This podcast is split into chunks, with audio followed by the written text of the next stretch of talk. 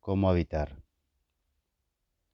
En nuestro recorrido nos encontramos con ciertos vestigios de lo que parecía ser una casa derrumbada. El caos determinaba que algún desastre había ocurrido.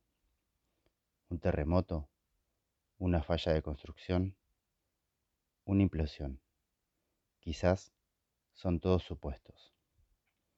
Entonces me dejo llevar por la imaginación. Fragmentos de escombro esparcidos, una estructura precaria, el techo a medio caer, dan cuenta de un posible escenario donde el desalojo, la ausencia y el abandono aún están latentes. Un paisaje posible, una teatralidad puesta en obra. Me interpela y me sumerge al caos contenido por ese cubo blanco. Sensaciones recorren mi cuerpo. Podría intentar trasladar ese hogar a una locación para que todas esas emociones encontradas tengan sentido. ¿Quién la habrá habitado?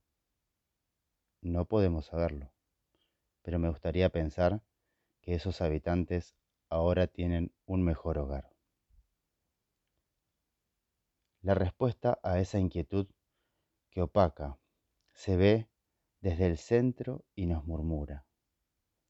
Tiene un plan y nos cuenta con suavidad el pasado de quienes la habitaron. Esta montaña de escombros, intensa, solitaria y desnuda, espera paciente un posible retorno, una nueva primavera un nuevo renacer. Me pregunto, ¿querrá estar sola? ¿Qué espera de nosotros?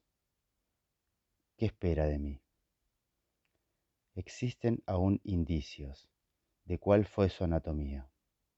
Sus líneas rectas y sus módulos ondulantes aún están en pie. Sus restos parecen moverse a medida que pasa el tiempo. Percibo una cierta metamorfosis. A su alrededor se desliza como si tuviera un plan.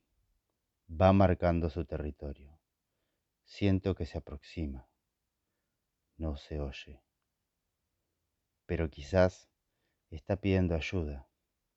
Se siente desnuda y espera que el calor intenso de algún posible morador le devuelva su banda sonora.